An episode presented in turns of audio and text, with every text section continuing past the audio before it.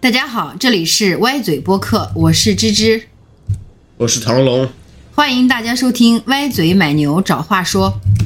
本期主题：被种草的噩梦。新领域号里面的尸体、物体，还有各种零部件，在引力恢复的情况下，原地落地爆浆，尸体爆浆场面非常震撼。现在船员遇到新的问题，那就是通讯还是失联状态的。新领域号的这个二氧化碳处理器是完全损坏的，也就是说，它们里面的氧气只能使用有限的时间，具体时间就是二十个小时。二十个小时之内，他们必须要重新修好侠侣号，然后从还是通过侠侣号返航。那贾斯汀呢，被拉出来之后，瞳孔放大，应该是受到了大量的惊吓，无法恢复意识。之后他就全是演床戏了。另类的床戏。在新领域号的剑桥里面，船员之间又进行了相互交流，同时镜头又给到一片场景，就是全是血肉模糊的场景，有点有点像灌香肠的那些粘肉，全都糊到墙上的那种感觉，而且全是瘦肉。哪哪有这个？有，就他那几个的槽子，椭圆形的槽子上面全是哦，全是血迹，而且还还夹着碎肉。船员和博士在新领域号的剑桥里面发生了争执，为什么呢？因为黑人哥说他也看到了引擎引力引擎自动打开了，呈液体形态。那博士就解释说，他设计的引力引擎会出现固态和液态两种状态，分别代表引擎是否被启动。如果如果是液态情况，那引擎肯定是启动状态。但是呢，引擎的启动必须要通过人为操作才可以开启，所以他也怀疑这个引擎到底发生了什么故障。他说是，如果是液态的话，说明发生了引力歪曲。然后他意思就是说，贾斯汀被引力歪曲带到了另一个时空，歪曲的时空，然后导致他出现这种状态。那那个后面不是讲了吗？应该也是一个平行宇宙吧？而且他设计的这个引力装置，它不都是机械部件吗？怎么还会出现液态的装？我的意思就是，我感觉它这个引力装置看着不像是一个那种特别的高科技的装置，就一个球。按理说，它这个如果引擎启动的话，它应该会在飞船外飞船外侧创造创造一个虫洞，然后让飞船钻过去。它现在就在那个球体中间出现一个黑洞，那你说飞船怎么到达另一个时空呢？反正我觉得它这个引力装置设计的很诡异。但但是实际上也也有合理的解释，就像远望酒店一样，这个船它自己可以调整和开启或者关闭这个引力引擎，开启的方式开多大都是它都是这个新领域号飞船他自己随心所欲的。那不对啊！那他刚建造好这艘飞船的时候，他飞船也没办法控制自己的引擎啊，引擎还是要依靠船上的船员去操作的呀。那就第一次开的时候是船员操作的，而且问题也来了，就是博士创造这个引擎或者创造这个飞船的时候，他没有经过测试，他只进行过理论的验证，他没有直接让进行这个活体或者飞船整机的测试。然后他把这个新这个新领域号当年二零四零年派出去的时候，就是一次实验性的飞行。那他派出去的时候，以以及到他消失之前，那这艘飞船应该是不具备自己的意识的呀。对，但是窜到了那个平行宇宙里面，再返回来就变成远望酒店了。感觉这部电影有好多地方都在致敬《闪灵》。对，你整个对我我那天我我也想，好像整个这个框架结构都和《闪灵》。很像，对啊，我们那天斯蒂芬金的设定都很像。我们那天看着不就说吗？船就像是远望酒店，博士就是男主杰克。啊，现在画面转到彼得斯那儿，彼得斯接下来要出现幻觉了。他在医疗舱解读旧的船员日志，然后就突然发现一个帐篷，然后他儿子就在帐篷里，而且也不是以幻影形态呈现的，是。就好像真人在在场一样，那他的儿子仿佛是受了重伤的样子，导致他非常伤心。结果 DJ 过来把他打断了，他就瞬间恢复清醒，所有的幻觉都消失了。那说明这个引力装置启动之后，船员就已经开始要产生各种恐怖的幻觉了。我觉得这不都不算是幻觉了，就像《闪灵》一样，那是好像是有实体的，就是不像是他想给你呈现的不是不不像是你想象出来的画面，而是直接可以就是进行物理交流的这些幻觉。之后船长不是也碰到他以前的队友了吗？身上身上着火，他能还能感受到热量。那他们船员看到的都是自己内心最恐惧、最害怕的事情。对，所以彼得斯的儿子到底死没死？应该没有啊，他肯定是内心担心他的孩子会发生事故、发生意外，呃，因为他孩子不在他身边啊。那这种情况下呢，船长就要求博士进行那个设备的维修。啊，博士他自告奋勇进入引力盒维修设备。这个引力盒里面啊，那个场景设定还是蛮棒的。虽然虽然全是道具，但是那个暗呃绿光效果就是让人觉得这是这是让人觉得这是一个很高科技的东西。他在里面爬半天，很高科技的设定，好吧？对啊，你感觉你看那个绿色的上面就是各好多种那个，电脑板，就各种集成电路。而且还有有一些设备在冒烟，所以要把它拔掉。博士在这个引力盒里面维修的时候，那个幻象又出现了，他老婆又来了，老婆又不穿衣服来找他了，玩跳脸杀。那些老婆喊着他的名字，老婆喊他比利，来玩啊，快来玩。哦，不，应该说快来陪我。对对对，他让他陪他，让他不要走。在博士出现幻觉的同时，船长在引力核心的位置也发现了幻象，就是嗯、这个引引力盒下面有水冷设备，是液体状态，然后里面突然窜出来一个全身着火的男人，这个男人用怨恨的眼神盯着船长，啊、这个全身着火的男人他也有来历，之后船长会交代。现在已经有来了几个人出现幻觉了，彼得斯博士、博士、船长，船长。DJ 解释说，是因为二氧化碳的缘故导致大家产生幻觉，就是缺氧。对，但其他产生幻觉的船员却并不是这么认为的。他说那不是幻觉，是真实的。对，因为他有有物理感官哎。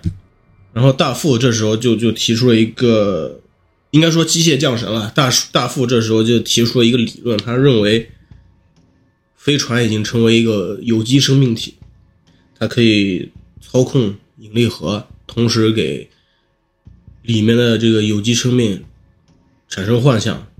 舒泰克肯定看过《闪灵》。对，我刚想说，这里面的船员上船来这里之前有没有看过《闪灵》？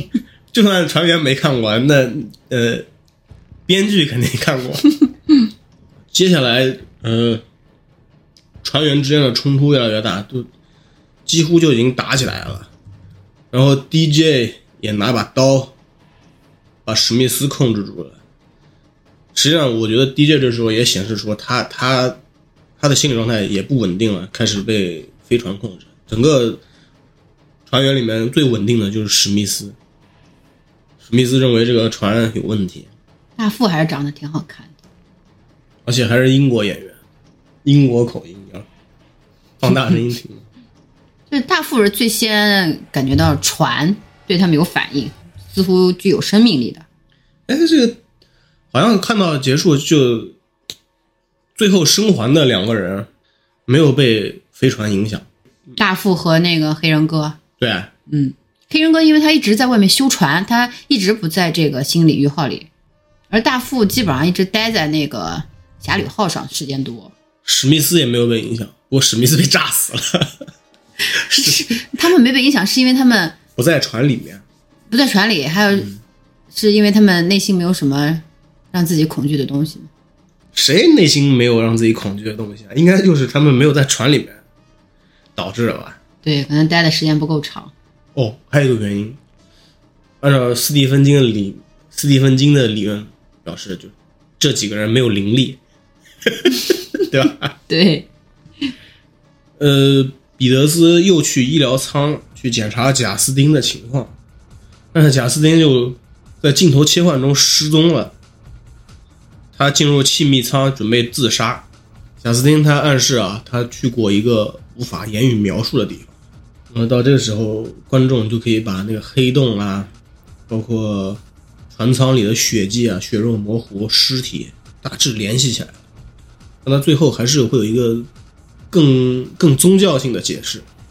博士这时候是就已经被这个船控制了吧？你看他的行为，肢体僵硬，眼睛发直。博士已经变成 Jack 了，他已经就是想要把所有的人都留在船上了。而且我感觉他来之前就不停的做梦，难道他来之前就已经被控制了？那只能说明博士的灵力比较高。他直直到进了新领域号之后，才会出现这种疯狂的举动。呃，关于贾斯汀自杀这段，我也有了新的感悟。他应该是也被附体了。等他在那个气密舱里面完成动作，就是说他。在客观事实上，他非死不可的情况，他那时候恢复意识了，又想要回来。贾斯汀在气密舱里这一段拍的还是蛮吓人的。其实没有那个船长日志吓人，但他那个血从眼眶、眼球、眼眼睛里飘出来，身体里的血管感觉就要突破自己的皮肤，看着还是蛮恐怖的。对，这是一种。比较科学的医医学现象，因为因为你讲嘛，就是飙血和飙气，那呃船长要求他在那种在接近真空的情况下，尽量把肺里的气气吐光，然后身体蜷缩起来，因为同时你身上有血压和气压，但是你的外界生存条件变成了真空了，因此你这些压力要往往外膨胀，所以可以看到他的血管爆起来，然后血液从这个。七窍里面往往往外飙，最终贾斯汀还是受了重伤啊，被船长救回来了，基本上属于生命垂危的情况了。他接下来就是纯床戏。彼得斯告诉告诉船长，空气只剩四个小时了。那也就是说，必须要把侠侣号在四个小时内修好。黑人哥一直在外面忙着呢。嗯，这个贾斯汀。就是在气密室的时候说，我心里面的黑暗。然后这个船长问博士：“那到底是什么意思？”船长和博士已经开始对峙了，他们都在疑惑这个飞船为什么消失了七年，七年之来这个飞船去了什么地方。在这个这段对话中，其实也可以看出，其实博士他也不是完全了解这个飞船的情况。就像我之前说的，他设计完这个东西是纯理论设计。根本没有进行过实验操作。船长逼问博士：“这七年间船到底去过什么地方？他打开了一个什么样的通道？”但博士他自己也回答不上来。其实这个时候，那个剧本就已经有引导性了，就是让让观众带入船员视角，怀疑这个飞船实际上去的。其实我们现在来讲，肯定是平行宇宙啊，或者说另外一呃，但那个九十年代末。那个好莱坞的电影有很多宗教影响，所以它被解读为这艘船通过虫洞直接穿过了地狱，在里面待了很长时间。那原来的船员岂不是受尽了折磨？那都死光了，受先受折磨再死。船长他确实是一个叫什么呢？嗯，直言不讳的汉子。他就是和 DJ 讲了当年。他执行一个任务，不得已的情况下遗弃了一名一名队员，然后导致那个队员在无重力的条件下被火焰燃烧，活活烧死。他在船里面看到的幻象，应该也是他当年遗弃的那个队员生前的模样。这个队员就是来找他报仇的。船长讲完之后，他他也得出一个理论，就是说飞船本体。可以探测到船员的内心的恐惧，就是和远望酒店一模一样。然后米勒呃不，然后 DJ 这时候也跟他讲了，说他翻译的那些通讯信号有一个重大的误差，误差到完全两种意思。呃，原来那个翻译叫做叫做救我，实际上他用拉丁语重新重新解读了一遍，应该叫真实的原文意思应该是救你，救你之后还跟了一句话叫做脱离地狱，所以 DJ 认为新领域号它已经突破了本体宇宙，穿越到了地狱之后又回归了，而且带回了一些根本无法用科学解释的东西。其实很很容易解释，很难。看完《闪灵》就全解释了。哎，那他们一开始收到的那段讯号，他解释为“救我”，在当时来说，他听到的确实是“救我”。那而且，那我想问，就是这段讯号是船发出来的吗？是船上的通讯设备发给地球的。对，那他这，那你这是是船的把自己的意识通过这个讯号发出去的吗？那应该不是说临死前的船员发的呀。那而且他到了船上之后，他又翻译说是救你自己，逃离地狱，对，是这个意思吧？对。那这段话是到底是谁发出来的？嗯，应该应该是那个，应该是船长日志的音频，船长日志里面的音频部分被破译了而已。因为到最后你，也不是到最后，你之后就看到了他们那个视频日志。那是不是船故意发出这种救我的信号，把船员都忽悠到船上来？到船上来之后，再告诉他们你们要逃离地狱，那岂不是就是让船员内心更加恐惧，以折磨人为乐？对啊，这个船它就和远望酒店一样，它它是要收集收集恐惧，收集活人的灵魂吧？恐惧只是他的手段。那可能越恐恐惧，他这个。灵魂的灵力越高呢？反正这帮人最后死的差不多了，不怕在这剧透。这时候侠侣号也已经快修好了，黑人哥非常敬业。你看大副他不是也在船里面吗？但是没有没有显示他看到幻象。大副和彼得斯现在已经把船长日志那个模糊的部分全都解压出来了。嗯，那个镜头非常劲爆。如果如果是在人版一百三十分钟的话，肯定我估计会超过一一分钟显示这个镜头。但在这个片子里面大概只有几秒钟，里面就讲的，里面就是描述了之前的船员在那里互相残杀、互相残杀、挖眼、剥皮、爆菊、掏内脏，基本上能想的都有了，简直是令人作呕。就是十八层地狱的玩法。反正我当年看了这个之后，就就两个星期睡不着觉。这才几，这才多少秒的镜头？那太恐怖了！我就觉得这个这个最恐怖。它这里面其他的用高科技的 CG 做出来的画面，没有，绝对没有这个像。试看的时候被人吐了一地的镜头，应该主要就集中在这一段。应该就是这段时间肯定比这个要长很多。地狱戏。而且他们在看这个视频的时候啊，镜头是一个远景，可以看到他们背后的船舱啊，那那那些血肉模糊的肉泥，一直在呃闪光中忽隐忽现。那个船长想要把这个侠侣号开远，然后用飞弹把新领域号轰轰轰个稀巴烂，但是博士不允许他这样做。对，博士这个时候已经完全魔化了。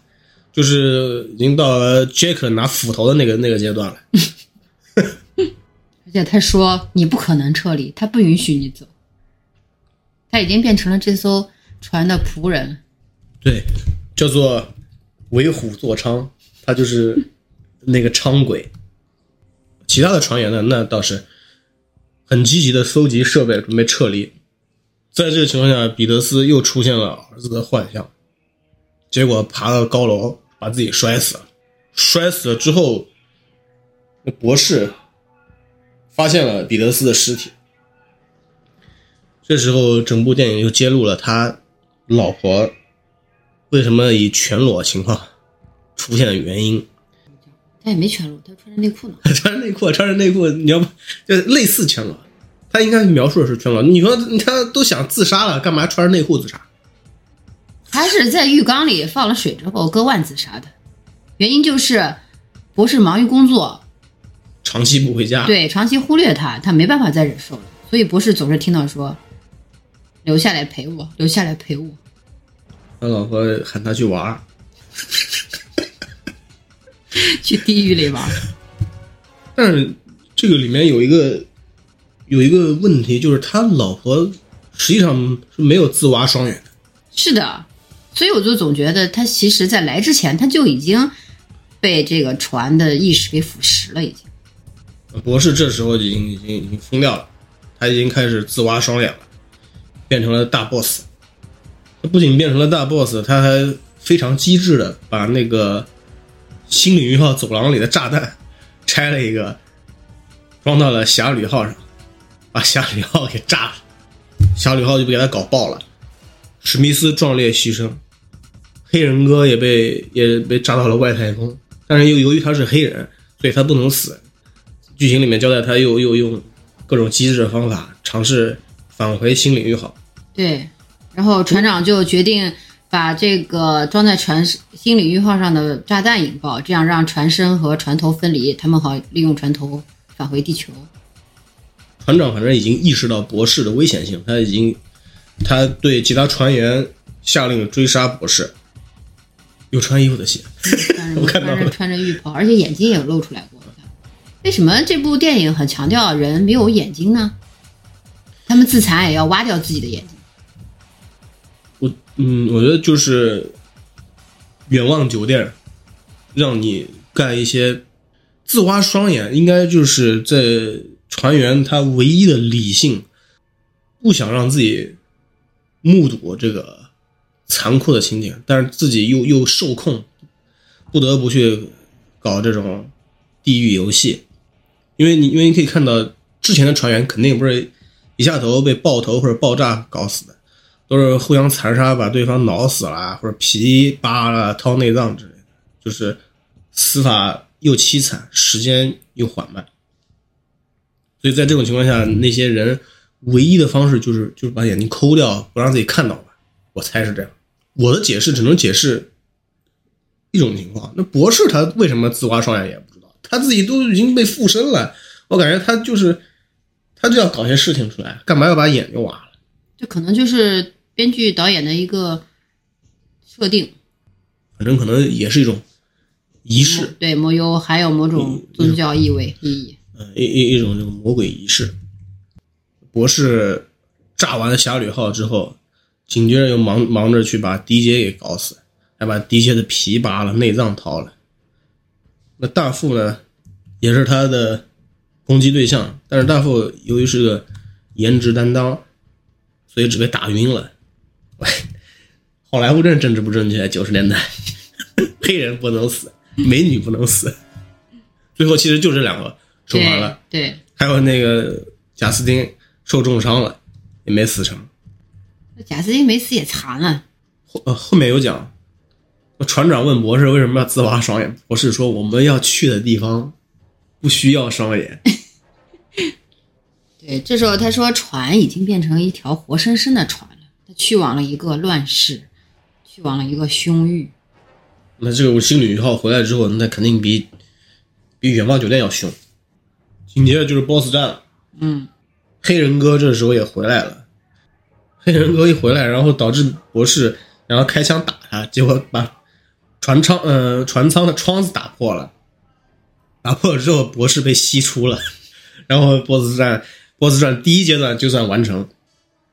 这个博士自打被挖双眼之后，武力值飙升。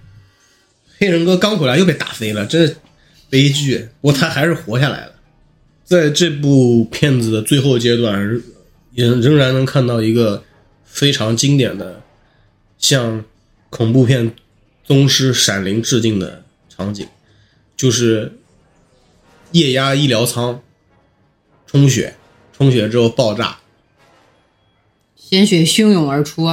对啊，就是像闪闪灵里里面电梯里电梯飙血戏。嗯，船长他要去引爆引擎舱，然后他让大副和黑人哥去逃生逃生舱，结果他到了引擎舱，引擎舱整个封锁起来了。那 BOSS 战第二形态出现，那他们两个就同归于尽嘛，对不对？同归于尽之后，这个新领域号的长廊也被炸毁了，大副和黑人哥也成功逃生了。这算这个片子里面稍微有些有一点点阳光的结尾。你看他脸上那个伤痕，被铁丝拉的感觉。我觉得是被挠的。我们再讲个彩蛋吧。那个时候不流行彩蛋，所以这部片子直接在结尾放了彩蛋，就是升华的大副啊，他其实是和那个博士一开头一样，是在噩梦中惊醒的。惊醒了之后，他才被搜救队找到。也就是说，大副很有可能还是被附身了。这部片完全可以拍下一部。讲完，你再补充点。他这个生还者有三名，那实际上贾斯汀肯定也走，生还他带回来的贾斯汀就已经受到船的影响了。贾斯汀他，基本上是残废了，不过他这个医疗舱是不是具有高科技，能把他治好也说不准。因为大副他等于从噩梦中惊醒才被救的，他这个噩梦就是他又看到了博士，来救他的人是博士，这就算个很精彩的彩蛋了吧。那经过这么多年的电影之路、观影之路，重返《异煞》这部电影已经吓不到我了。应该说什么恐怖片都吓不着我，我只要把音量调低就行了。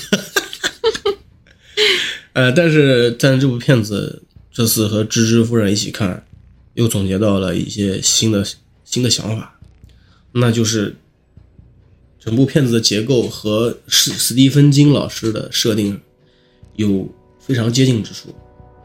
可以说，它是一一部科幻版的《闪灵》致敬。